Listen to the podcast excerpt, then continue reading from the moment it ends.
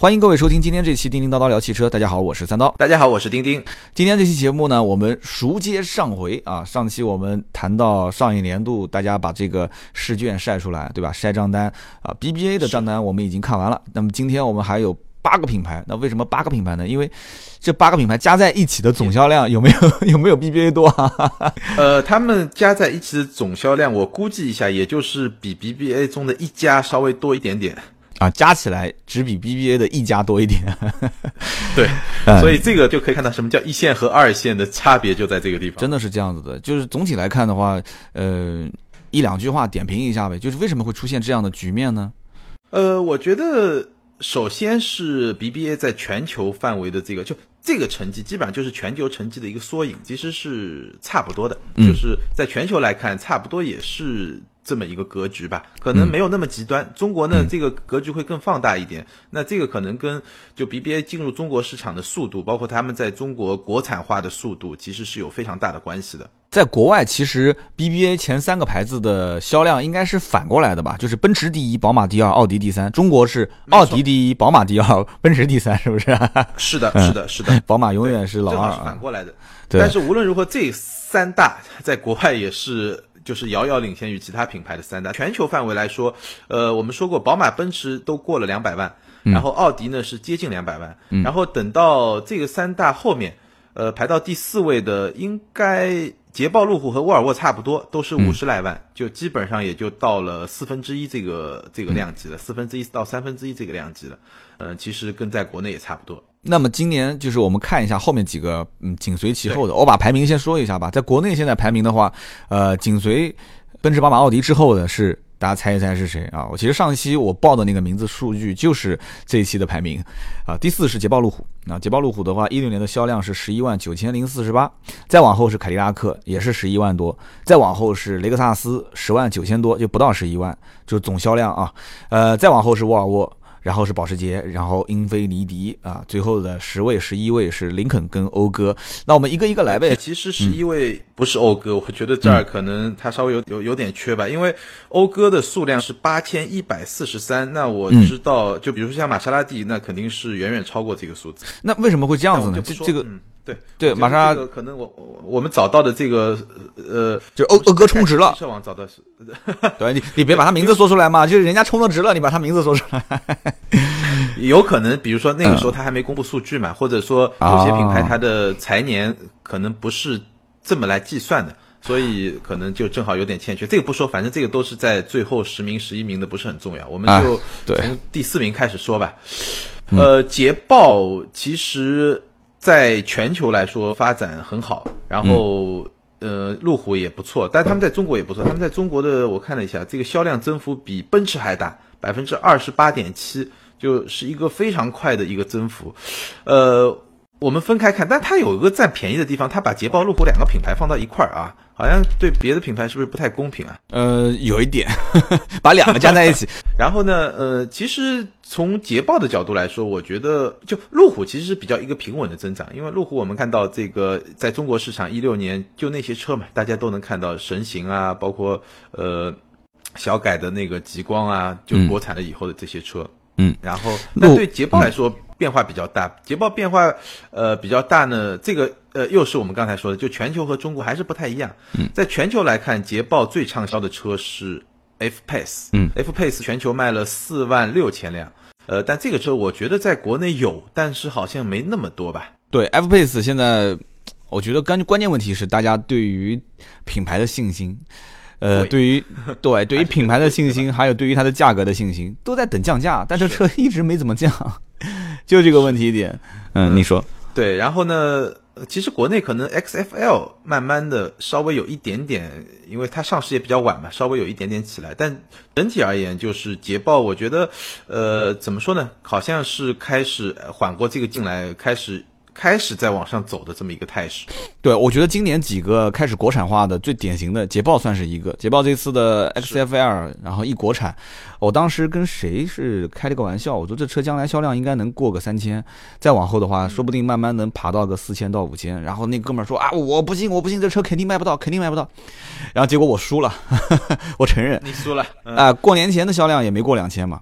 我不知道到底发生了什么事情，但是我觉得捷豹 XFL 国产不应该卖成这样子啊，这个车子，我觉得应该销量还是可以的。我不知道哪天我要问一下具体情况，是是产能的问题呢，还是真的终端老百姓对于这个车的实际的这个就是感受没有那么好？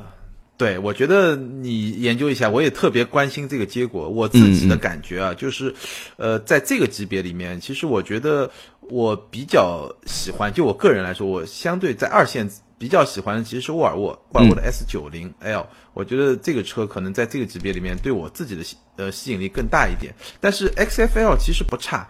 而且这个车豪华感啊，各方面其实都做得不错，只能说这个级别今年的竞争实在太激烈，不是一六年，相信一七年也会很激烈。因为你想嘛，奥迪已经到三十万了吧，三十万就就就到三十万的水平了。A 六这个终端的折扣就是，呃，我们上一期讲奥迪，比如说大家考虑 A 六的时候会跟五系去对标，但是如果说往下看。就 A 六对下面这些二线豪华品牌的这种杀伤力的优势还是很大的。嗯，其实我们不讲捷豹具体现在今年发展的怎么样，但是有一个是让我感觉到最明显的，就是它的款型开始增多，而且它的整体的售价开始往下降了。这一点就是我记得当年我就讲过，我说捷豹是一个感觉。呃，不是特别接地气，就感觉像个艺术品，就你可以去看，然后人人都竖大拇指，不错不错，好好好。但是真正你说要去买，哎，我不买不买不买，就就属于这一类的。然后真的是不差钱，真的是对品牌有信仰的人去买。现在已经渐渐渐的变成什么？就是哎，我要买个 BBA 的车，但是一看，啊，这个价格捷豹也可以买嘛，啊，捷豹也不是特别贵啊，四十万左右啊，我去看一看吧。但还是有点担心，担心什么呢？哎，这车以后保养不会比。奔驰、宝马、奥迪贵太多吧？奥迪一次保养如果是一一千多、两千不到，那捷豹如果保养一次四千，哇，那这不贵死了？但实际情况好像不是这样子的，所以我经常开玩笑，对吧？我经常开玩笑，实际真的不是这样的。我经常开玩笑说，你看捷豹，你要如果大家对你没信心，你怎么办？第一个是延保，就是担心质量有问题嘛，你给他延保；第二个就是送他保养，你不要送太多，你就先送个两三次，让他来，对吧？不要钱去保养两次之后。呃，了解了一下情况，哦，其实也没有那么夸张。豹呢，我觉得两个问题，第一个问题就是你刚才说的，大家对它的可靠性啊这些方面有点疑虑。其实这个东西最好的解决办法就是你说的，就是跟雷克萨斯一样嘛，或者跟雷克萨斯最早推混动车型一样嘛，嗯，加长延保嘛，就是你把保修的时间，当然他可能自己得核算一下，到底到底自己支撑不支撑得了啊，嗯，就是这个是一个。第二个呢，就是嗯。终端的折扣，长年以来的终端折扣太大，七折报，嗯嗯，对吧？太大嘛。我我早早两个月，我碰到一个哥们儿，这哥们儿就是当年这个七折报的始作俑者啊。就此话怎讲？我我相信，我相信你应该知道，就是因为捷豹、路虎当年在一起卖嘛，对吧？嗯，就是经销商很多都是都是一样的嘛。那他等于就是搭售嘛，就路虎卖的很好嘛，我就比如说你卖。几台路虎，我就给你搭一台捷豹进去嘛。嗯，那对对经销商来说呢，最后的结果就是什么呢？就是，呃，经销商抛捷豹，对吧？抛售捷豹，捷豹为了拿拿路虎的车，就是他们这这哥们儿原来在捷豹路虎当当高管了，就是他负责销售嘛。最早这两个品牌是分开的，后来有一段的两个品牌就到一起销售了。那到一起销售怎么办呢？就捆绑销售嘛，就是这个他就用这个办法来来刺激捷豹的销量嘛。但一个比较就。正面的效果呢，销量确实上去了。嗯，负面的效果呢，就是经销商 OK，我因为路虎卖的好嘛，那个你想早早些年路虎那个揽胜还要加价，对吧？就那个卖的好，他为了更多的拿那个车，然后去就是相对比较低价的去卖捷豹，这个其实，呃，怎么说呢，就是。当时的历史条件下，可能也是一个选择吧。但是事后来看，可能会有一些负面影响。那捷豹，我觉得在一六年其实是在非常大的花力气来改变这种形象，包括他把你刚才说的，他把自己本身的定价降下来，然后呢更接地气，对吧？然后国产就一系列的措施吧。呃，我记得之前有一期节目里面我也说过，国内因为早年都是以代理商的形式，在国内我记得有三家啊，有三家代理商，然后完了之后统一是由这三家来进货，再发给全国各地的分销商。就像你讲的路。路虎是百分之百赚钱的，谁拿的多就赚的多。然后捷豹是不怎么赚钱的，所以就是搭着捷豹来卖，然后造成抛捷豹是吧？然后抛捷豹赚路虎的钱来贴。呃，怎么讲呢？其实讲到这个呢，是以前历史遗留问题。其实今年你还发现，在这些呃销量不是特别好，然后又在奋奋起直追的这些品牌当中啊，我感觉到好像都是有些债要还。你比方说捷豹、路虎，它就是要还之前的那个债，就七折报的债。然后沃尔沃也是在还债，沃尔沃就是平台那么多年不更新，然后现在也是在还。然后我们再看看还有其他的，包括凯迪拉克呢。凯迪拉克这次也是增长非常凶狠啊！二零一六年，对对对对，凯迪拉克也是增长非常凶狠。最呃，说凯迪拉克之前呢，最后补充一下捷豹路虎的，我觉得呃，就我们看看二零一七年有哪些可以关注的。呃，二零一七年呢，F Type 会有一个中期改款，这个不太重要。然后 E Pace，E Pace 呢是一个，但 E Pace 可能要到二零一八年才会上市，我估计二零一七年会发。E E Pace 是一个什么车呢？就是比 F Pace 更小一点，跟宝马 X 一。Q 三去竞争的这个车，这个车我其实推荐大家可以关注，但是一七年应该买不到，估计要到一八年才能买得到。嗯，呃，路虎当然有新的发现了，但是其实，在捷豹路虎里面，如果你真的对这个车特别感兴趣，我觉得有一件事情你就一定要关注，你关注它捷豹路虎自己研发的一个二点零 T 的汽油发动机，因为我试下来捷豹很多车，包括路虎很多车，我是始终就。呃，我记得我在讲 XFL 的时候，我也说过，就是那个六缸机，三点零 T 的六缸机是非常好的一个发动机，但是那个二点零 T 的福特的发动机，其实我觉得不怎么样。但是如果说二零一七年这款新的捷豹路虎自己研发的全铝发动机，这个发动机会上，呃，二零一七年应该会上。如果换了这个发动机的话，我觉得我对捷豹路虎这些车型从性能和车的整体的驾驶感受啊。整体的这种表现的推荐指数是会有一个非常明显的一个提升的，我觉得那款发动机还是非常值得期待。是的，捷豹其实整个品牌调性还是比较高的，，2.0T 其实已经是他们家比较低的排量了。有没有看到还有对，都啊有没有看到还有再小一点嘛？其实没有，但是我觉得其实捷豹牌子是挺给人感觉豪华、豪华质感，有腔调，对吧？这腔调不是周立波经常挂嘴上的吗？腔调，啊对，然后这个车子就各种给人感觉不错，但是嗯。我感觉现在越来越多的是什么？就是大家是希望这个车的个性化和特点很鲜明，嗯，而不是它的单价特别贵。呃，有一些东西它是不可以变得很便宜的，但是它可以变得很有品味。这个我不知道这个话说的有点绕。我这两天在看那个海外的一些车评，我觉得很喜欢那个本田的 S 六六零。就是就是它应该是以前的 S K 卡嘛是吧？K 卡啊，我就特别喜欢那种小车，好像以前 S 两千的一个一个升级版本吧，好像是啊。如果说错了，大家也别喷我啊。然后呢，这个 S 六六零就国内也没有。然后之前我们之前聊的那个马自达的 MX 杠五，那车也没进到国内。但是我觉得这种小车真的是很有市场，就很有一部分人，价格如果不是特别特别贵的话，很很有一部分人会去要。你像啊，捷豹家族里面最典型的就是 F Type，对吧？然后这个车，但是是买不起啊，太贵了。F Type，然后包括那个 那个 S，那太贵了。就土豪有的时候都是咬咬牙才会买。但是如果它能出，就以 F Type 为原型，它出一些就类似我们讲的这种像 MX 杠五，或者是像那个 S 六六零这种小而精的一些小车，挂个捷豹的标，我跟你说，真的排量再小一点，也不要二点零 T 的，你就二点零自然吸气，肯定有人买，说不定卖的还好。这真的是这样子，你觉得呢？还有可能，我们是瞎想啊。呃，对，我们想想吧，就呃，这个车呢，比如说 M X 五，M X 五有一个同胞兄弟，就是菲亚特的呃幺二四吧，好像是，我记得是对，挂菲亚特牌的还是挂阿尔法罗密欧的牌的，就是 有一个小跑车，反正嗯，没 M X 五卖的好，但是卖的也还行，呃。但是我觉得捷豹大概出这个车的可能性不大，因为捷豹传统上它还是一个比较做大车，然后，呃，捷豹有一段还是跟什么英国皇室搞在一块儿，那那那那那种感觉的东西，我觉得它可能出那么小的车，因为日本人比较喜欢那个小的车，包括你刚才说的 K 卡，就在日本市场是非常受欢迎的，就他们那种车都不算是。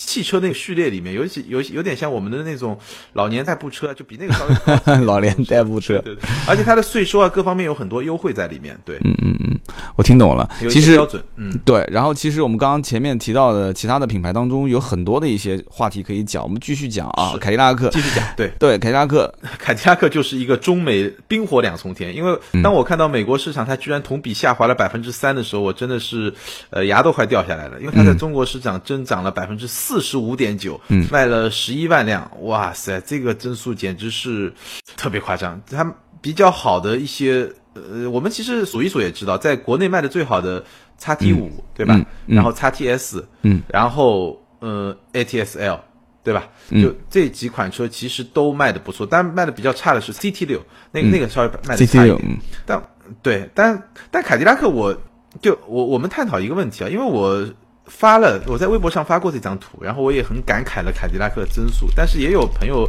呃在下面留言，我我不知道是不是也是圈内人士啊，就说凯迪拉克这个销量其实呃它的终端价格比较低，就终端价格上的就以价换量的这个。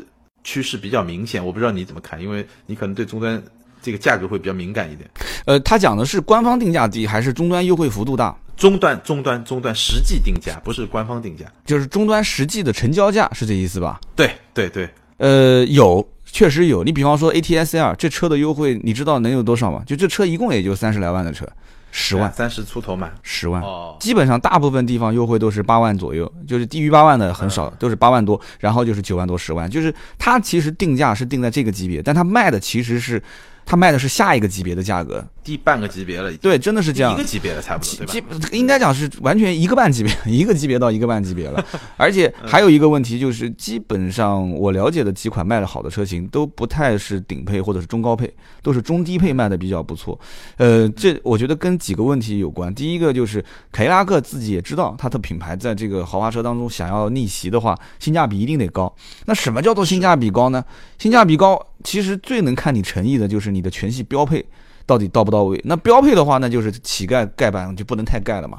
然后在这个基础上的话，就不能凸显出它的中高配的车型的这个就怎么说呢？差距。就比方有些人觉得说我要这个功能，要那个功能，那你什么都想要，那你肯定就得买高配嘛。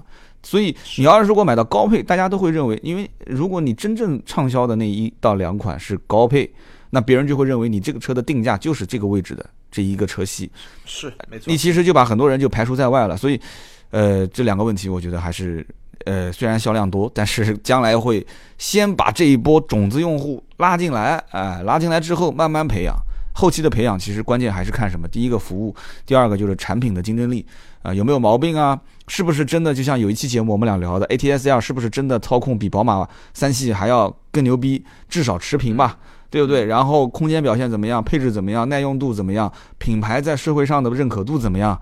啊，这些东西时间久了就是一个周期，它其实也是在呃下一盘还没有下完的棋啊，打一打一副牌还没打完，就是这个东西。凯迪拉克呃，在豪华品牌里面的这种状况啊，有点像自主品牌在爬坡。啊，对，嗯，当然凯迪拉克本身这个起点要高很多了，对，就是自主品牌可能二十万是一个坡顶，对吧？就大家都在往上拼嘛，要突要突破这个天花板。但对凯迪拉克今天的凯迪拉克来说，其实它的量已经没有什么太大问题，这个增速也非常吓人。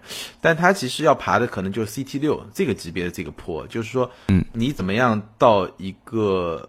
能够卖一个五十多万的凯迪拉克，或者卖甚至卖六十多万的凯迪拉克能够卖得出去，这个可能是凯迪拉克需要就在量已经达到一个那么高一个量，其实十万加十一万的量已经是非常高的一个量了，对吧？嗯，毕竟它的产品也没有像 BBA 那么丰富嘛。但这个前提下，我觉得这个是凯迪拉克接下来面临的一个挑战吧。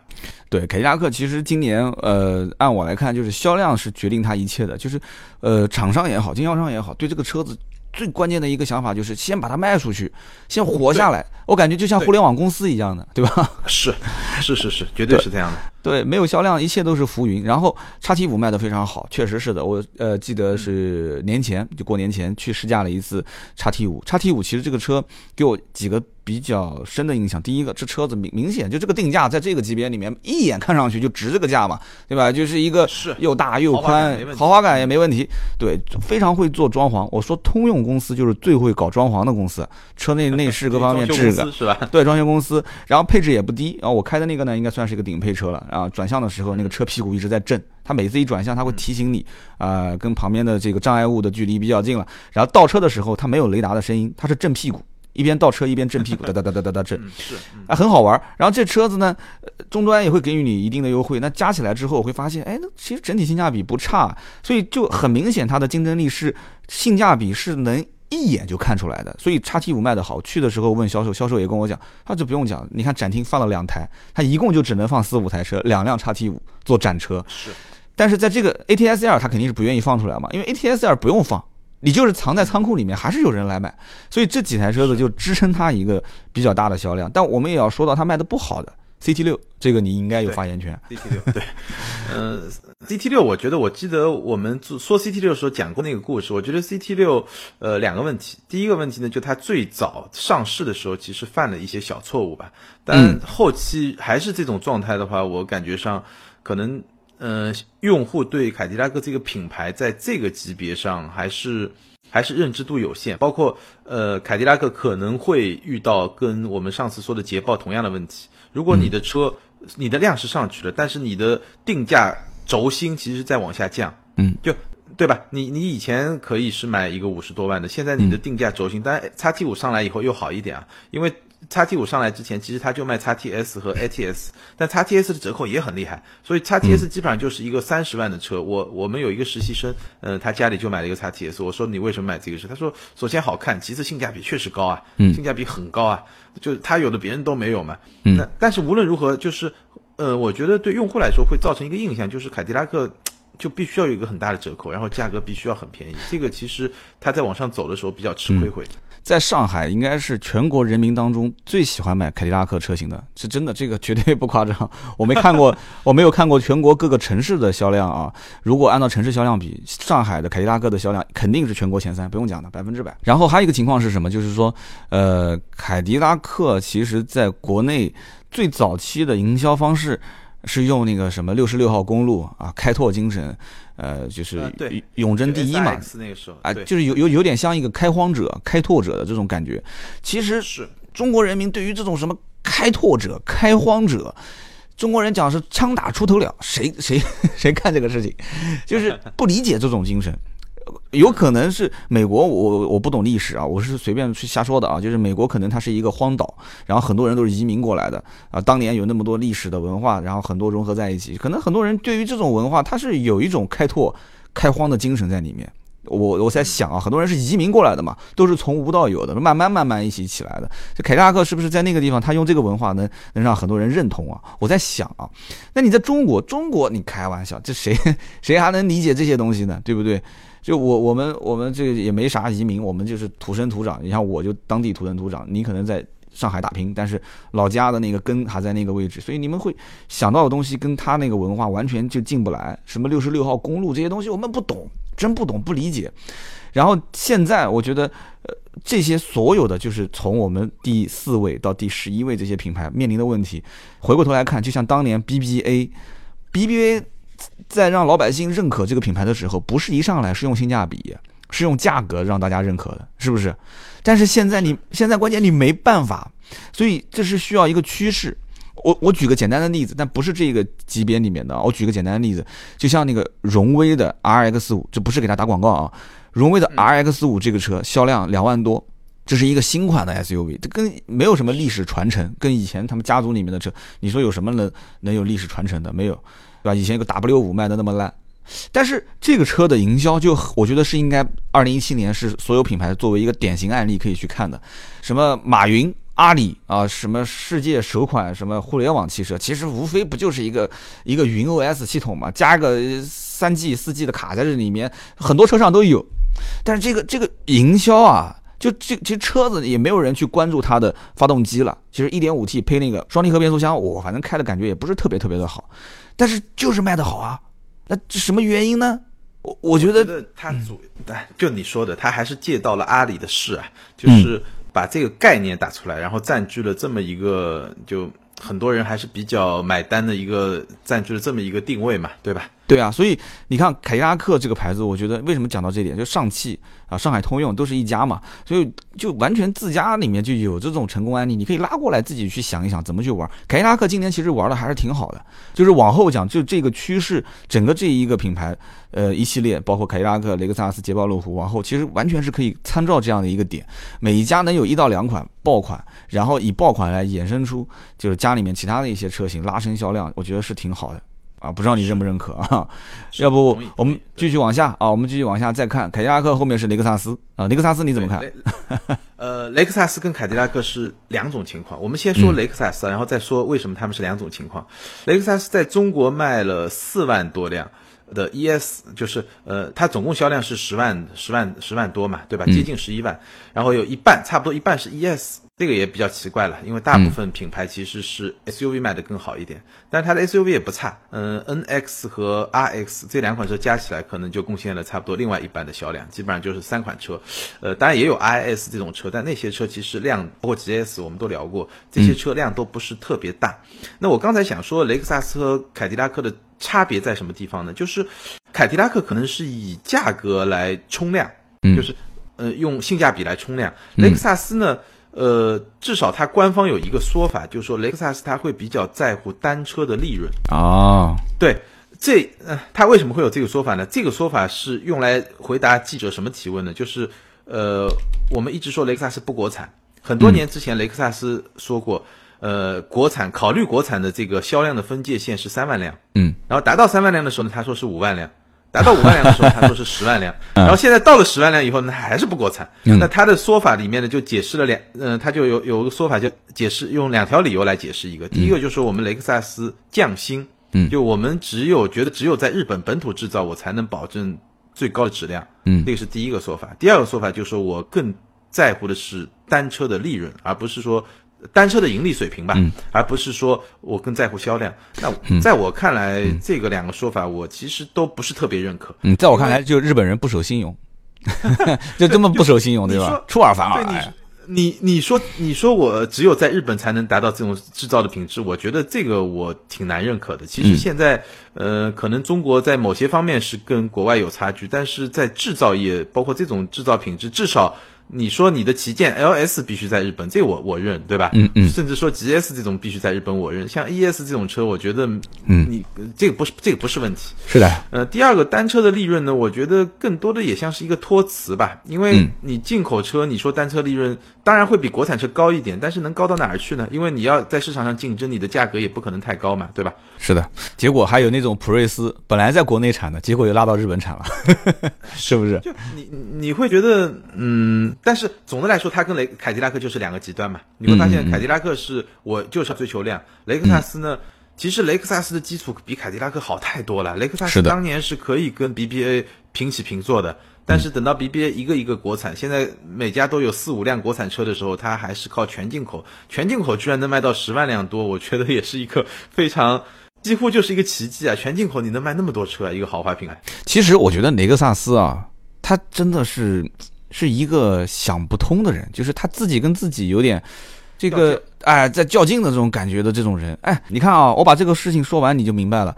雷克萨斯本身就是免费的保养和免费的质保，你能理解？就是本身修车就不要钱，保养也不要钱。你国产跟进口有啥区别？对不对？就你说买什么车不是修呢？对不对？你国产了以后。就算是有问题了，你国内该修修呗，这怎么样呢？他可能真的是他在乎的是那个榜单上面的那个，就是雷克萨斯不是一直我看国外的榜单，就是返修率是排名第一嘛，就是返修率的就极低嘛，可靠性最好，极低嘛。那其实对于我来讲。你要知道，中国老百姓修车都修习惯了。你看我们当年是开什么车过来的？你想想看，我们当年很多都是自主品牌的二手车，然后就没钱嘛，就买个小破车，那都是已经修的都不要修了。你突然给我一辆从来都不修的车，我还真有点不习惯。呃，这话说的是有点心酸啊，它真的是这样子的。所以，雷克萨斯我觉得真的不太接地气啊，不太接地气。而且这里面可能背后确实也有一些利益的推动。但是，对，再怎么利益推动，我觉得在国内国产销售的车型。应该都挣到钱了，但是我估计国产化以后可能挣到了一个亿，最终可能百分之多少是给中方分掉了，就是雷克萨斯的那一方，就是日方可能分的比比较少，就这里面我不知道是不是有这一方面的问题点。对我也不是特别明白这里面的哪天你找一个雷克萨斯的生猴过来 拔一下。但我感觉上整体上来说，如果你真的品牌特别有信心，你觉得呃就。整体上来说，你如果从十万做到二十万，肯定是大家都赚钱的。就只不过这个蛋糕的分配可能有你你说到的那个问题，但是整体上来说，你肯定是越往上走，因为汽车这个行业还是一个非常规模经济的一个行业。当然了，雷克萨斯在丰田这个集团里面，可能规模经济这个本来也也没什么问题。但是，嗯，我我我确实比较难以理解。我们虽然说过丰田是一个特别保守的，不知道他出于什么考虑，是出于。震惊这个层面的考虑还是什么层面考虑？我我确实挺难理解为什么他那么多年就是像你刚才说的不讲信用嘛，对吧？对，就是就是就是不想国产，这个好像挺难理解的。嗯，对这一点，我觉得放在后面，我们今年的节目当中，陆陆续续的得到第一手资讯了，我们就在一起再聊一聊。对，这是一个调查一下，对调查对到底到底为什么？对对，立了一个 flag 啊。那么，二零一七年呢，雷克萨斯会有哪些新车型呢？呃，二零一七年其实我们也看到了，就。都已经出来了，新的 LS，新的 LC，然后可能会有一个改款的小改款，小改款的 CT、IS、RX，呃，就是这些是小改款，新的就是两款大车，两款大车呢，基本上应该也不是走量的车，就是速品牌嘛，然后在这个这个这个市场里面，然后呃比较有意思的是 UX，也是一个应该你你应该看到过那个概念车，那个车呢可能要到二零一八年再出来。但是会一个小的 SUV 嘛，就反正嗯，看上去比较有意思一点。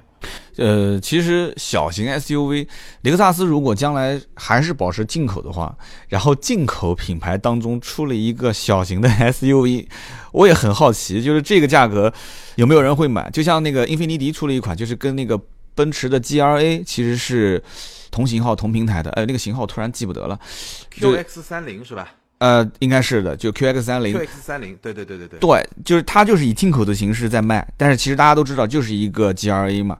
那这个车外形各方面我觉得也不错，内饰也不错。那这个情况下，这个车，嗯，这个车，而且好像我看过它的性价比，其实比那个奔驰要高，是吧？比奔驰要高，对对。它起步售价才对，起步售价才二十四万九千八嘛，一点六 T 的，二点零 T 不到三十万，所以。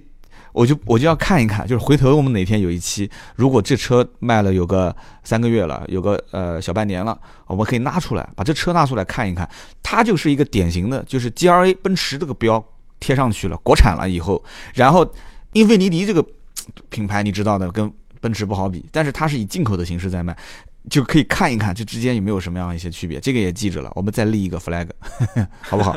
这很有意思。对这个车很有意思，因为这个车我北京的同事之前就前两天就前两天我们刚做了一个对比，然后我也稍微问了一下他，感觉上我们拿了三个车 X 一这个 QX 三零还有讴歌的 CDX，然后反正。感觉上大家的评价差不多，就是，呃，没有特别好，但是呢，跟 G L A 比起来呢，性价比确实要高一点。对对，因为你说到 U X 嘛，小型 S U V 豪华车进口，所以我第一印象就想到了刚刚这辆车。好，我们继续往下聊，我们继续往下聊，讲一讲沃尔沃，沃尔沃怎么评价这车？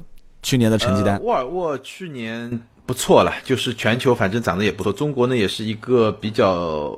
呃，怎么说呢？是速度比较中等吧，不算最好。最好刚才我们已经看到了，对吧？凯迪拉克、捷豹、路虎比较中等，百分之十一点五的增量，达到了九万辆出头。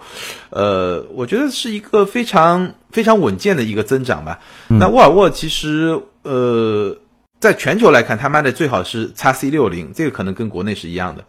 但是在全球来说，它卖的第二好的 x C 九零呢，在国内表现就比较平淡一点。一开始不太好，好像一六年稍微好了一点，但是呢，也我相信也没有没有达到沃尔沃自己最初的那个预期了，因为它的价格的这些问题，我们也聊过很多次。呃，沃尔沃比较有有比较特别的一点是它的国产化。沃尔沃的三个系列会有很多车在国内生产，比如九零系列、S 九零系列，它是在大庆生产。S 九零系列可以说是呃整个中国豪华车国产里面非常特别的一个现象，就是 S 九零它的长轴版。在国内生产，然后这个长轴版呢会出口到美国去。就它 S 九零的做法，我记得我们上次说过，就是长轴是中国、美国，标轴是欧洲，但是出口到美国的这个长轴版也是在大庆生产的。然后国内的六零系列是在成都生产，四零系列是在上海边上一个地方叫路桥生产。就是说，沃尔沃因为被呃吉利收购以后，所以它的这个国产化其实。走到了，就如果我们跟雷克萨斯去比，发现它现在已经有很多车是国产，然后去出口的这么一种状态，这个国产化的程度其实走的非常深的。嗯，其实我觉得挺好的，就是相当于中国的，哎呀。对，就不叫中国的品牌了，中国的制造业已经走出去了。其实很早以前，国内的都是一些自主品牌在造车，然后卖给一些对，像非洲啊、中东啊那一带。感觉上中国造车只能造这些比较低端一点的，对吧？然后去卖出去。现在感觉上，哎，这个这个级别的，而且是卖到美国去，这个感觉上还是一个，嗯，就还是挺自豪的一件事情。这个之前我有一个消息，然后我记得不是特别清楚啊，如果说错了，大家也可以纠正。呃，别克的昂科威。应该也是在国内生产，然后卖给美国人。对对对对对对，这这都挺好的啊，这应该都挺好的，挣钱嘛，对吧？挣了钱，反正中国自己留着，在自己研发呗，对吧？毕竟这个李李书福也投了不少钱，在欧洲建那个研发中心。我觉得他应该已经赚回来了 啊，都已经赚回来了，真的差不多了，真的差不多。他因为沃尔沃是一个，呃，我记得我们我不知道我们有没有在节目里说过，还是私下说过，就是沃尔沃。包括捷豹路虎，包括呃，就沃尔沃、捷豹路虎以前都是在福特集团旗下。其实他们在福特下面都发展的不是特别好，但是被塔塔收购了，被这个福哥、苏福哥、苏福苏，对吧？嗯，被苏福收购了以后，对他其实发展都不错，就是因为他有充分的自主权嘛，然后把这个品牌当做是自己的一个品牌，真的是就这么去发展。其实沃尔沃，我们看到，呃。他在离开了福特以后，其实当时是比较有些东西是比较欠缺的，包括发动机，对吧？呃，跟捷豹路虎现在还在用福特的发动机嘛？嗯，那个沃尔沃已经在用自己的发动机了。当然，它非常激进，只做四缸机，不做六缸机。这个我们也聊过，可能他当时的研发的这种资金啊，包括研发的实力啊，包括对未来的判断，其实只支持他做一个系列。他要做像福特那样，福特时代的沃尔沃差不多。你想，福特那个时候。我以前数过，差不多有十来款不同排量的发动机。你让沃尔沃这么一个品牌从福特出来到吉利旗下以后，同时去研发那么多，根本是不可能的。嗯，所以沃尔沃做了一个选择，只做四缸机。当然，这个选择有点有点超前了，是不是核算？可能得很多年后来算一笔总账。但总的来说，呃，我感觉上沃尔沃从一五年到一六年，XC 九零不是很成功，但是呢，你会发现它的量还在非常稳步的往上走。通过六零系啊，包括接下来。呃，S 九零 L 发布了以后，我感觉上整体的口碑也是不错，包括我自己也觉得，在二线豪华品牌就是出的这个呃 C 级车里面，S 九零 L 对我个人来说是最有吸引力的一款。呃，往后走，我觉得二次定位吧，像丰田去年也是做了一个叫二次定位的战略，就是把自己的定位好好想清楚，哪怕就是车子也别先怎么卖了，就是先想想清楚怎么去。怎么去定位自己的人群，然后找到这一部分人群，就哪些人是最喜欢这个沃尔沃品牌的，然后针对这些人去造一些他们喜欢的车，因为是中国就是人多，市场太大了，市场大了以后呢，就容易迷茫。包括就像我们做节目，有的时候做做做做到最后，有的人骂，有的人夸，到最后自己也不知道到底该怎么做了。其实就做自己，就做自己，做自己就是针对那一部分喜欢你的人、认同你的人。永远不认同你的人，只要第一次不认同，以后你想把他说我为了那一部分人，然后转变他的思想，让他喜欢我，可能性很小。这里面有很多，哎，你的语音、语调、语速、谈论的内容，就像我们俩节目有的时候说说的都是 BBA 再往上一点的，很多人讲啊，这节目不接地气，不好。其实你要讲做听接地气的，我打广告啊，就听听百车全说嘛，是不是？所以我们定位就是这样，就这一部分人群他喜欢，然后他也喜欢你啊，就经常到国外啊，你能试到一些最新的车型。沃尔沃也是一样，往后走，其实平心而论，就像讲我自己，我也是希望将来如果啊，呃，收入各方面要是提升一提升，我也想说能不能买一辆沃尔沃。但是真正要在沃尔沃的车型里面去选，我又感觉找不到，就是符合我的，就是切到我点上的那些那些东西。就这个品牌我认同，真的是这样子的，你觉得是不是？这品牌我认同，嗯，你讲。呃，我觉得沃尔沃做的比较好的一点呢，一方面是他做得好，第二方面呢也是跟这个时代潮流有关系。嗯，沃尔沃的定位呢，它现在从安全出发，其实它往上走了一点，就一方面呢走向健康，因为你知道国内现在这个大环境下，就是你从安全到健康，这个是一个非常好的联想。我觉得很好。然后呢，它确实做了一些。一些这种事情，就比如说，我看到一些第三方的评测，就是，嗯，比如说 PM 二点五，同样进入这个沃尔沃车内多少时间，然后再拿奔驰、宝马、奥迪这些车比，确实沃尔沃是最好。就这个，我我我我今年我觉得我也我自己亲自做一个这个这个评测，因为我就人家的结论嘛，只能说是人家的结论，但我觉得可以试一试。就沃尔沃打这张牌，健康。特别好，这个是第一个，就是它从安全到健康，这是它的定位，没问题。第二件事情，我觉得它在这一代产品里面做对的一件事情，就它把自己的短板给补上。这个短板恰恰就是我们刚才说的宝马的短板，就是内饰，内饰的豪华感。你看上一代的沃尔沃，我靠，那内饰真的是老爷子开的，对吧？老爷子开，真的是老一个绿色的小屏幕，然后特别特别就真的，他说自己的北欧设计，那个时候说什么悬浮式的中控的那个板啊什么的，我觉得也只能是他自己说了，你真的看上去就觉得 low 啊。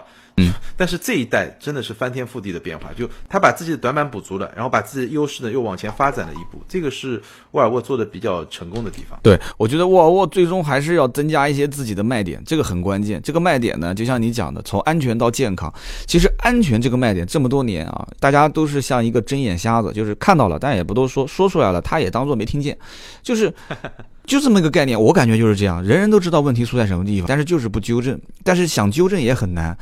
呃，你说到安全，你比方说刚刚我讲，我说为什么沃尔沃这个品牌我是认可，但是你让我真的掏钱买，我有点纠结，就是它缺乏让我呃最终刷卡的那刹那的冲动感。这个冲动感来源于什么？你说安全。我是一个真的是老司机，对吧？在在你面前我谈不上特别老了，但是这么多年我真的是没出过事故。老司机他就会认为自己本身没什么问题啊，你安全只是对于那些开车不安全的人而言，对于像我们这些开车很安全的人，就我不需要，那这个钱就浪费了。其次，老款的内饰，你包括其实现在新款的内饰我也看过，虽然是豪华，但是还缺少一点东西，就是科技感。这个科技感不是大屏幕。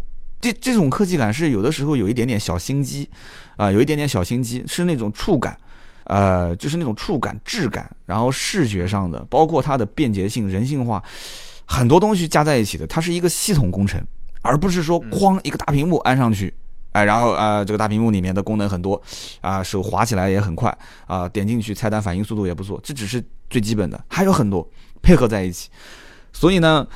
就像你讲的，你说这个从安全转为健康，健康其实这个东西也是有的时候啊，看不见摸不着的。就像说一个人没有毛病，你让他花钱去健身房充卡很难啊，去去去去去充一个什么保健咨询的这个这个付费啊，我是你的个人的呃保健的医生，这这很难，私人医生这样。但是只要这个人一生病了，乖，你让他花钱要用最好的药，要找最好的医生。啊，要用最好的设备，他那十万八万他都愿意给，因为他已经发现自己生病了，所以这个时候就存在一个困难点。那我在想开玩笑话，就是说，你比方说啊，举随便举个例子啊，就随便瞎想，我买个沃尔沃的车，他给我个五年，不是你听好了，五年不是车辆的免费质保，五年的私人医生，五年的这个免费的沃尔沃 VIP 用户的。专项的中国享受国务院津贴的这个这个这个专家的私人咨询跟体检，就是给你做这种小众化，就告诉你沃尔沃这种车的车主，我是更关注你的啊人的这一个层面的呃安全，人的这个层面的健康，哎，这个就有意思了，对不对？你像现在你看，这个不管是北京也好，还是哪边，个雾霾那么严重，车内的车内的空气质量指数，对不对？现在很多人讲我的车上都有可以。防雾霾的滤芯啊，都可以净化，但你的净化器到底好到什么程度？你像最近有有有很多人跟我在聊这个问题，说我要买净化器六千多的，打完折四千多。那你车上这个东西，你能把它再细化到品牌，细化到就是它的功能跟其他的这些豪华品牌之间有什么区别？我觉得这些卖点啊，一个一个能把它挖掘出来之后放大，这个很好，你觉得呢？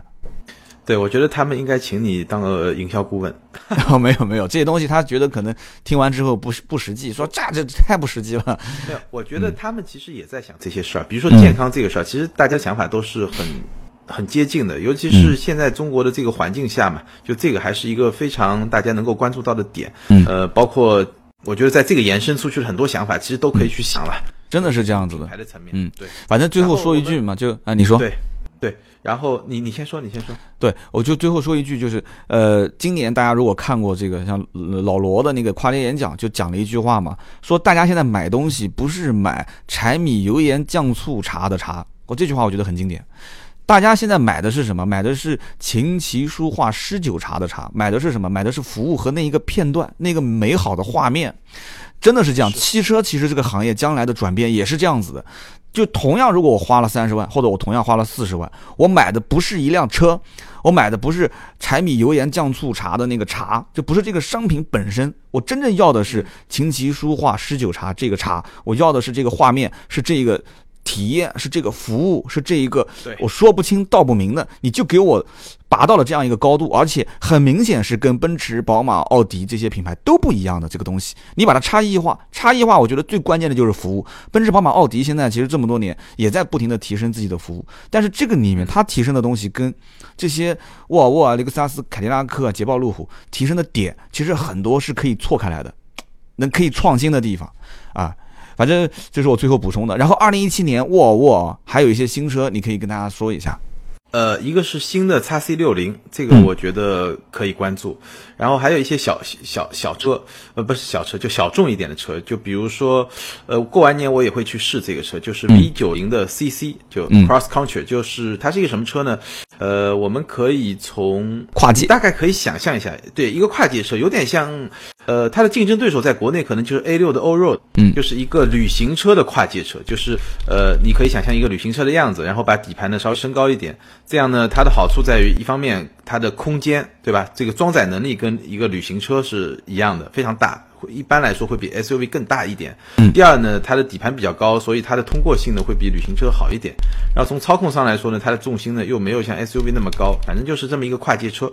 我身边对这个车感兴趣的人挺多的，但是我估计最后买的人不会太多，买单的不会很多。对，就一般这种这种这种这种有点情怀的车，基本上都是这个结局了。对，那也是一个有兴趣的朋友可以关注。对，嗯，然后呢，呃，XC 九零有个小改款是吧？对，XC 九零有个小改款。对，呃，上市到现在哪天我也想我们好好聊一聊这个车。这车其实看起来很帅，然后宣传的也很酷，但是销量到底怎么样？就真正身边有买单的多不多？我在路上还真的很少很少见到 XC 九零。不知道是什么情况。呃，我见到过一些，我上海倒是有一些，但是也不是特别多，但是有，就肯定不是那种八竿 就就就看就看不到的车。嗯，但是问题在哪里呢？改天我们也是立个 flag 啊，就以后有机会我们说一说这个车。对对对，我可以简单提示一点，我不知道现在怎么样，就是 XC 九零啊，它早的时候它的呃。就是产品是有问题的，就简单的说，就它产品经理有问题，就是它在设定这个产品哪些功能要，哪些功能不要的时候是有问题的。比如说 S X C 九零最入门的一款车型，我记得上次我跟我一个同事去试，最入门一款车型它是没有倒车雷达的，我的它是全车前后是没有雷达的。你能想象那么大一款车没有雷达，但是它有很多就是看上去很高级的配置，我已经忘了是什么，好像车道辅助系统啊这些东西是吧？座椅加热啊，是还按摩，就反正是。就你会觉得有些功能不是必须的，但它有；有些功能是必须的，但它没有。我觉得这个其实，尤其在入门级的这个车型上是是有问题的。当然，价格的这些问题我们都说过，因为中国人不喜欢降价的车嘛，说到底就是。所以产品经理得要好好反思一下了，是吧？因为我觉得沃尔沃，呃，早两年的时候，沃尔沃的这一块套体系是有点问题，可能决定这些事情的人都是老外，老外呢又不是特别了解中国的国情。但，呃，我就我所知啊，从一六年开始，其实。嗯，他们内部也有一些改变，嗯，挺好。那么还有很多品牌，我们后面还没说啊。下面这个品牌呢，你是他的粉丝啊，保时捷这个品牌，啊，你怎么评价？对，呃，保时捷呢，在中国卖的很好，一六年卖了六万五千多辆，同比增长了百分之十二，这个增速算是比较中规中矩吧。但是比较。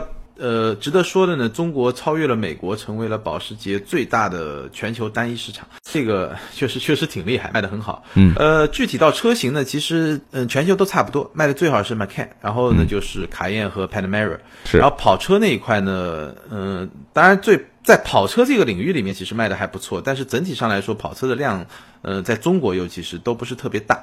呃，那这个品牌是一个就是。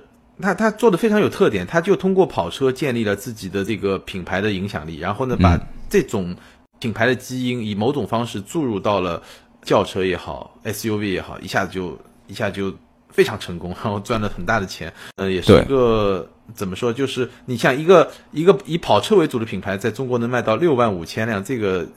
比那些比它便宜很多的那些品牌还要多很多，这个确实，确确实挺挺厉害的。对，保时捷我觉得就是一个特别会做生意的品牌，非常会做生意，又低调又会做生意的，呃，又会做产品。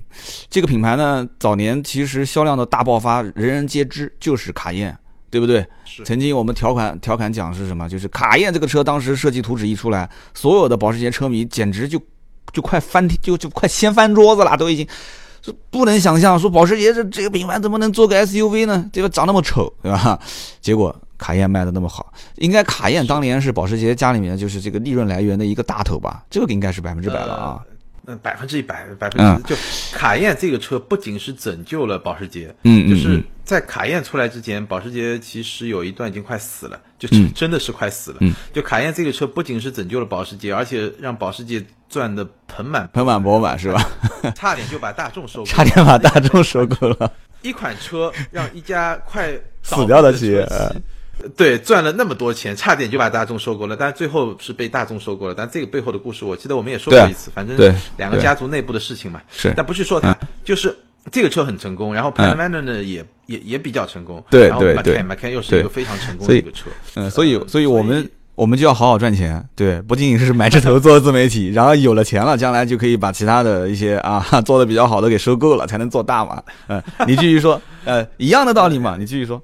对对对，其实现在哎，这个模式其实现在有啊。其实呃，最成功的像逻辑思维，其实就这个模式嘛。对，就是他自己融到钱，赚到钱，做大了以呃做大了以后呢，然后他就去做得到。对吧？然后就把别的那些都都都都拿进来。就你们也别玩自媒体了，对，你们别玩自媒体了，你们就到我这来做专辑，然后一年 一百九十九，嗯，我带你赚钱。一年一百九十九，你卖出去一万一万个人，那就是两百万嘛。其实两百万，你支持一个自媒体，其实差不多也够了。就我觉得这个就是呃比较类似的逻辑啊。嗯，呃，然后说的有点多了啊，说的有点多。对，保时捷呢，我觉得其实。马 can 这种车都没什么好太多说的，呃，比较值得一说的呢，我觉得七幺八让我印象很深刻，但是这是一个四缸车，我们一直没好好说过这车啊。嗯其实，呃，这个车，反正反正我觉得是让我很纠结的一个车，因为它的好处很明显，就操控啊、运动感啊，包括长相啊，我都很喜欢。但它的坏处也很明显，它这个四缸机实在太难听了，真的。就就你要听什么？你要听声浪吗？声浪呀，就那个声浪，就你要听声浪。对跑车，尤其是敞篷跑车来说，声浪一定是一个就绕不过去的一个东西。但那个声浪，嗯，好吧，就是我我我我身边买我身边买七幺八的基本上不懂声浪，我身边已经有两三个车主了，是吧？对，不懂声浪，嗯。他们就是要买的车，就是帅，就是漂亮，就是有这么多钱，就就是这么任性。我完全 就我完全认可他他买的所有的理由。我唯一的这个 concern 就是他的这个声浪确实有点问题。对，那说明你还是车迷。然后 呃，明年明年呢？哦，不，今年了。今年的保时捷的新车其实也很简单，一个是长轴版的 Panamera，嗯就是嗯长轴版的 Panamera。第二个就是 Panamera 的一个。它名字叫 Panamera Sport Turismo，那我们怎么理解呢？就 Panamera 的列装车，你去想象一下，CLS 不是有列装车嘛？啊，屁股会比普通的那个车大一点。它然后保时捷 Panamera 也会出那么一款车，但那款车我觉得在国内应该不会不会特别走量。国内走量的应该还是长轴版的 Panamera。呃，保时捷呢，就是现在遇到的在 Panamera 上它遇到的一个问题就在于它的运动性没有人去怀疑，但是这个部分用户。呃，可能在追求舒适性的这个层面上，可能会对保时捷来说还是面临了一个挑战，就是在舒适性这个层面，它怎么样去挑战到像奔驰这种对手，可能还是一个需要去就面临的一个非常大的挑战吧。对，Panamera 是属于就是基本上在我看啊，就是轿车已经呃不想往奔驰 S 的那种豪华度上去提升的话，想往运动性上走，这条分支就已经买到头了。就是轿车这个 这个领域真的是这样子，你豪华领域的话，你买到奔驰 S，然后买到迈巴赫，基本上就是这个到头了嘛。到头了。哎，你再往上就是宾利啊、劳斯，基本上绝大多数再大的土豪，有的时候有这个钱他也不会去买，他要考虑很多问题啊，对吧？身份啊，是不是要入富啊？要不要怎么样？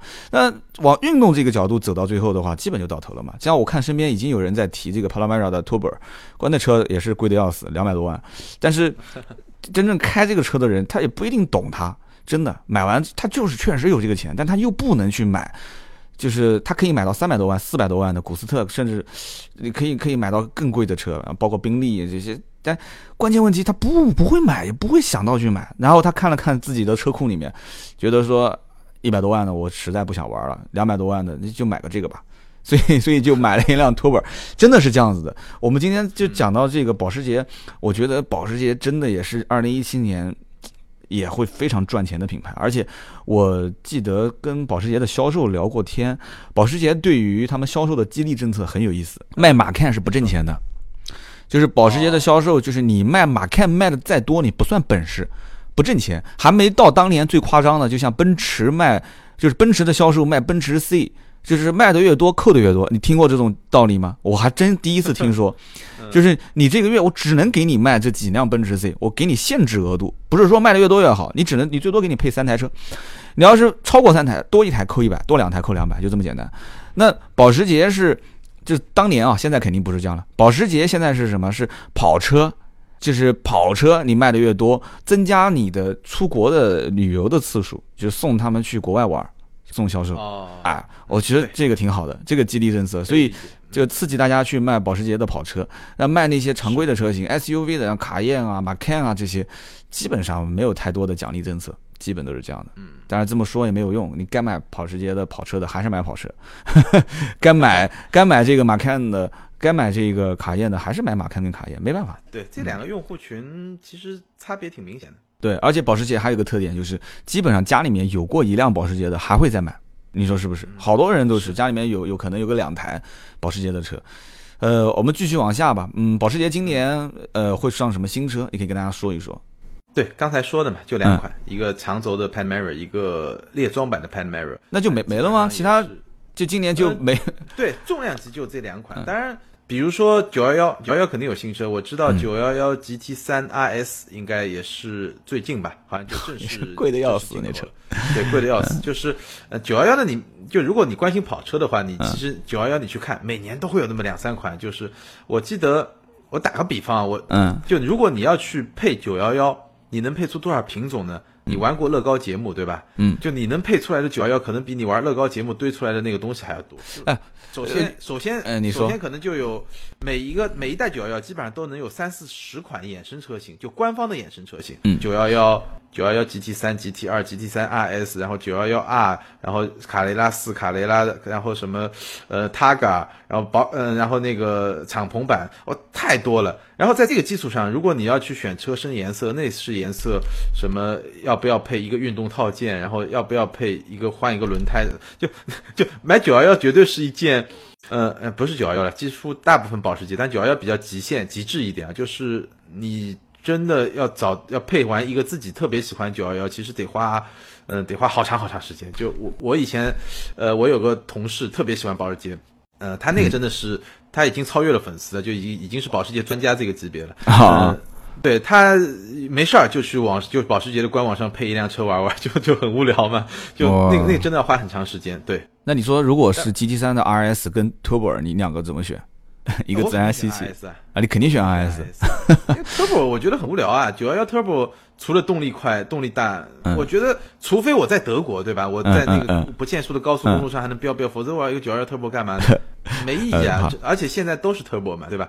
我我觉得没意义。九幺幺 Turbo 跟 RS 或者说哪怕跟普通的 GT 三让我选，那肯定是选 GT 三，就是可玩性不一样，是吧？好，嗯，对，可玩性不一样，那个只是快，但快中国又没地方快，你去哪儿快呢？OK，没有问题，会差很远。我听懂了，这个这个是两个两两个路数，对对，呃，我摸清楚你的购车思路了。好，继续往下，是吧？对，你的口味是这样的，来继续往下，最后几个，三个啊，三小个，这个基本上我们可以稍微简单聊聊了。英菲尼迪，对，英菲尼迪是怎样？呃，今年的增速是百分之三点五，百分之三点五，我看一下，在这十几个品牌里面，好像是垫底的，对吧？而且它这个垫底呢，跟奥迪的。它三点五，奥迪三点六，它最差。这个垫底的跟奥迪还不一样，奥迪因为基数很高嘛，嗯，对吧？虽然涨三点六，但实际增量很大。对。但它这个三点五呢，英菲尼迪卖了四万一千多辆。嗯。我觉得最核心的问题在于没新车。嗯，就只有年底才上了那个 QX 三零嘛。对。在 QX 三零，对，可能一六年都没卖吧，应该差不多。呃，我我在想啊，它这个增长百分之三点五，有没有把广告费用给赚回来？你说是不是？呃，是啊，就是因为你的，因为前两年敢爱嘛，对吧？这个口号包括赞助一些东西，确实确实确实干的不错，也增量也上来了。但是，一六年最大的问题就没新车。嗯，我觉得没新车这个东西就没办法。没新车的原因主要在于什么呢？因为我看一七年它好像马上陆陆续续会上一些新款跟改款。对，所以因原因就在那儿，就是它这个品牌就是车型的换代速度没那么快，没像前面我们说的品牌那么快，所以呢，它就有大小年嘛。嗯，就是我们正好一六年是个小年，是吧？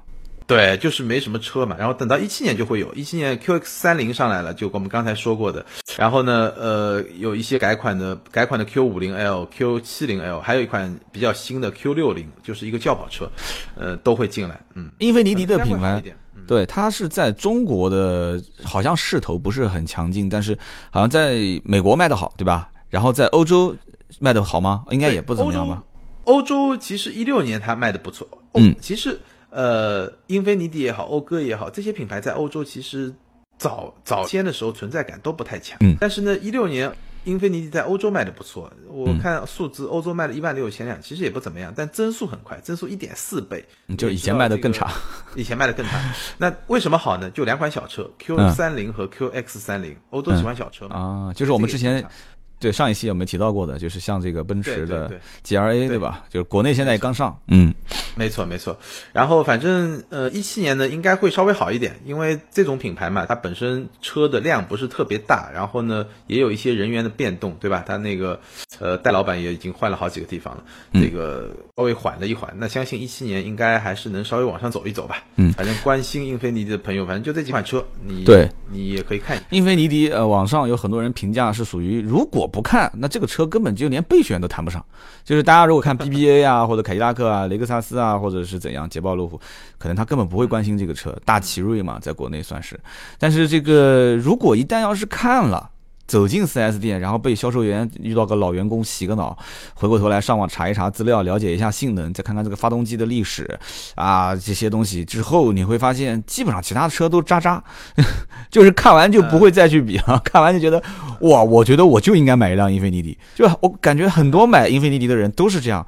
这就是刚刚我在开玩笑讲沃尔沃的那个品牌的时候，我讲到一点，就是沃尔沃就缺乏那种。就是人一旦是接触到这个品牌，就像魔性一样的进来以后，叭就是一个能让你立立刻把你的这种冲动值拔到一个非常高的高度，很有可能哪怕你很有可能刷完卡之后就后悔，但是毕竟你刷完卡就算一个销量了嘛。就英菲尼迪就有这种，它真的就真的是这样，很多人刷完卡就后悔，非常特别嘛，对吧？它设计确实很特别。对，就刷完卡可能就会后悔，但是就是会让你刷卡。沃尔沃是属于刷完卡就不后悔了。买了就买了就不后悔了，但是就缺乏刷卡的那一刹那，是反过来的，啊，那继续往下呗，啊，讲一讲这个林肯啊，林肯，林肯呢就呃简单的讲，因为林肯也是一个新品牌，我觉得林肯呢是这么多品牌里面增速最快的，百分之一百七十九点九，嗯，三万两千多辆，但基数比较低，但是这个增速我相信出乎。很多人的意料，也出乎我的意料，因为好像表现真的还不错。S 它有，它现在有两款 SUV，然后有一些轿车，包括新上市的林肯大陆。大陆我也看了这个车，我还没开。呃，这个呃，今年一定要找机会好好体验一下，因为我身边也确实有圈内的朋友跟我说，嗯，觉得这车还是相当不错的。虽然我们调侃它是 XXL 号的蒙迪欧，但是呃，确实确实好像有人说是金牛座嘛。呃，金牛座跟蒙迪欧其实就一回事儿嘛。对，有人说是进口版金牛座。对对对对，就反正就，呃，总的来说，这个品牌呢有独特的调性，因为在两个美国品牌里面，凯迪拉克我觉得是他想主打的是一个比较新的那种美式的豪华，比较有科技感那种方向。但林肯呢，它比较传统的美式豪华，就是我更强调舒适性，我更强调品质感，更强调精精细度。我觉得。打的还不错，这个我们之前也聊过，呃，反正我们可以接下来看。然后我倒是也没有查到它一七年会有什么新车进来，但是我相信也会有一些新的迭代吧，可能现在信息还不是特别充分。呃，林肯的这个大陆的上市啊，我已经约到车了。为什么？因为南京这边的林肯就是早年没有开 4S 店的时候，呃，这个代理公司的老板正好我认识，就是他就是代理当年。进口的林肯的，就整个分发给一些小渠道批发商啊，呃，我很期待的是什么？就是林肯这个座椅，就它这一次的上市最大的我觉得亮点就是讲它的这个座椅，我觉得这是一个非常非常接地气，而且也很容易吸引人眼球的地方。它那个座椅就几十项调节，其实说实话，谁有时间会去瞎调吧调调那个鬼东西啊？大家最多就是调一次舒服了啊，我我就不动它了。但这个东西呢，我就我这次想去试，就想试一个高配，就想把这个座椅所有的东西都去体验一下，因为我相我相信有一大部分的人跟我一样，真正对于车辆的需求就是坐起来舒服、安静。啊，然后各个功能用起来顺手。是这个座椅呢？就是各个功能调呀，调调调到自己最爽的地方。你看我每次开车，我自己的那个车坐在那个地方，我的颈部还有后背那个位置都是空着的。我不知道你开车，你的你的后脑勺是贴着那个头枕还是不贴头枕？我的那个车的头枕不太好。对，所以不是特别舒服。嗯，你像网上不是一般情况下也不贴，我一般也不靠。对啊，一般不贴，就一般开车也不靠。但是有时候你稍微累的时候靠一靠的时候，其实。各个品牌的，你说的这一点，对我也会专门去体验一下。嗯，我我我一般体验座椅有一个，我觉得座椅，嗯，体验座椅有个讲究啊，就是一方面你要静态的体验，第二方面座椅一定要动态的体验。动态就是转弯啊，极限驾驶过程中是吧？不不是这个概念，就是呃，你要至少开个三四个小时，开个长途啊，是这样的。就你只有这个时候，你才知道你这个座椅到底好不好。哦，我听懂了。用过的最让我崩溃的一个座椅是什么座椅呢？是。凯迪拉克，呃，那个那个叫什么 CTSV，嗯，就那个 CTSV，呃，那个本身就是玩赛道的嘛。对我我我有一次我们拍完车，然后拍完车大概从一个上海滴水湖，大概离上海市区五六十公里，大概开了一个小时，然后呢，快到家的时候遇到堵车，我靠，我腰都快断了，真的是腰都快断了，特别难受，就已经就简直就没法忍的那种状态。但那个车你可以理解，它毕竟是一个高性能车。对。然后我开过比较舒服的，我一直比较推崇的。有两个品牌的座椅我特别推崇，一个是沃尔沃，一个是雷克萨斯，所以我也特别想看看这个林肯怎么样。但是我觉得这一点很重要，就是你开了三四个小时以后，你下来，你感觉上你人舒不舒服，这个是这个是特别重要的一点，就对座椅的考验。因为不是说它调节多少次了，有些座椅调节的方向很少，但就是舒服。这个对对，我认可这个话，我认可。所以呃。座椅作为一个卖点，我觉得这也是其他品牌可以参考的。就是，呃，你这家可能座椅是个卖点，那一家可能方向盘是个卖点，这一家可能是一个什么？没错，对你，你，你，其实真正对于平台啊、变速箱、发动机的研究的人啊，毕竟是少。对于老百姓真正能感受到的东西是什么？就是哎，动力合不合适？呃，调教的这个这个这个每一个档位输出的这个，就讲的简单一点，就穿不穿，呃，还是热不热？就大家其实最直接就是用这个去评判一个结果就可以了。真正去在乎每一个阶段它的操控性、精准度到什么位置的。绝对是很少很少的一部分人，所以我到时候要去试这个车，反正我就是按照这个标准试，啊，肉不肉，动力窜不窜啊，然后完了之后座椅坐的舒不舒服，其他东西用起来是不是顺手，OK 了，大概心里有个评价，然后就是结合它的定价，看看周边的竞争对手。呃，降价肯定是必然的。我据听说是年前这段时间，经销商基本上因为也经销商人很少嘛，就大家反正互相之间就说说啊，大家都不降了啊，反正年前就降，最后一批车子就这么原价卖，呃，加点装潢卖。这我是不是又说了什么不该说的？然后年后这个车基本上优惠应该是会有，但不会太大啊，大概可能有个五个点啊，最多可能有个十个点啊，也就是两三万块钱啊，一两万块钱的优惠，还是还是还是挺好的啊。那我们继续往下，还有几个品牌啊？再往下还有一个啊，最后一个，嗯，讴歌，对，最后一个讴歌。嗯，讴歌呢，呃，怎么说呢？呃，虽然增幅还可以，但是还是停留在四位数。这个我相信讴歌四位数挺难满意的。对，四位数确实，呃，也就是。很多品牌一款车一个月的销量，对吧？一个月一个月是它一个月的销量的零头啊，应该是这么讲。对，太惨了。呃，但增幅很快了，四千多到八千多，这个哎也也没什么意义。那就说明它以前是三位数。嗯，对，以前的就讴歌的 CDX 就它第一款车嘛，就国产的第一款车。嗯。然后十二月份我看它数字还行，到一千六，嗯，当然也不算特别好了，但是我感觉上，嗯，讴歌只能慢慢的去爬了，因为讴歌面临很多问题。首先品牌就认知度比较低，然后呢，早些年进来的车呢又很贵，嗯，就。用这么一个品牌，早些年进来车那么贵，确实是有些问题。然后呢，嗯，国产刚刚开始，这个只能说且看。二零一七年它目标三万辆，我觉得，呃，应该不是特别难，就是呃也不会特别容易，但是应该也不会特别难，因为你想嘛，光 C D X 应该卖个两万辆，我觉得问题不大。嗯，讴歌呢，有一次我跟你讲个开玩笑的事情啊，就是我我遇到的一个很好玩的好笑的事情，就是有一次我去洗车。我看到那个洗车场的旁边停了一辆刚洗完的车，呃，我以为是长安，我真以为是长安。我我心想说，长安怎么出了一个这个车长得那么像讴歌啊？结果走近一看，就是讴歌的 CDX 这个车，是我我就是长安跟讴歌，真的是发生在我真的是发生在我身上了。我老远开过去的时候，大概有个三百四百米的样子，我看到那边，我说：“哎，怎么停了个长安？这车还挺漂亮的嘛，有点像讴歌嘛。”走近一看，是个讴歌，是 CDX。我真的，我要是说出来跟洗车场的人聊天，肯定被他们笑死了。呃，这个车子其实如果能卖个一千多辆，我觉得真的一个是广告效应，就大家毕竟知道这是一个啊，这是一个怎么说呢？就是国产以后价格定位定低的车。二一个就是讴歌，其实在很多人心里面还是觉得说。讴歌是一个免费保养的车，这车也是四年十万公里免费保养啊，对不对？这个就跟日系日系现在都这样嘛，三家对，英菲尼迪好像也是。如果如果真的要是了解到这个四年十万公里免费保养，然后一个二十多万的入门型的车，再跟什么宝马的这个叉一、奔驰的 G L A、奥迪的 Q 三之间一对比，其实大家优惠幅度也很大哎，对不对？对比完之后。有些人能接受它现在这个东西，而且又又又很唬人嘛，一点五 T 加一个八档双离合，就把它配合在一起。总归想一想说这个品牌，哎呀，我其实买一个这种入门型的奔驰也不算什么品牌，就有很高档的这种感觉。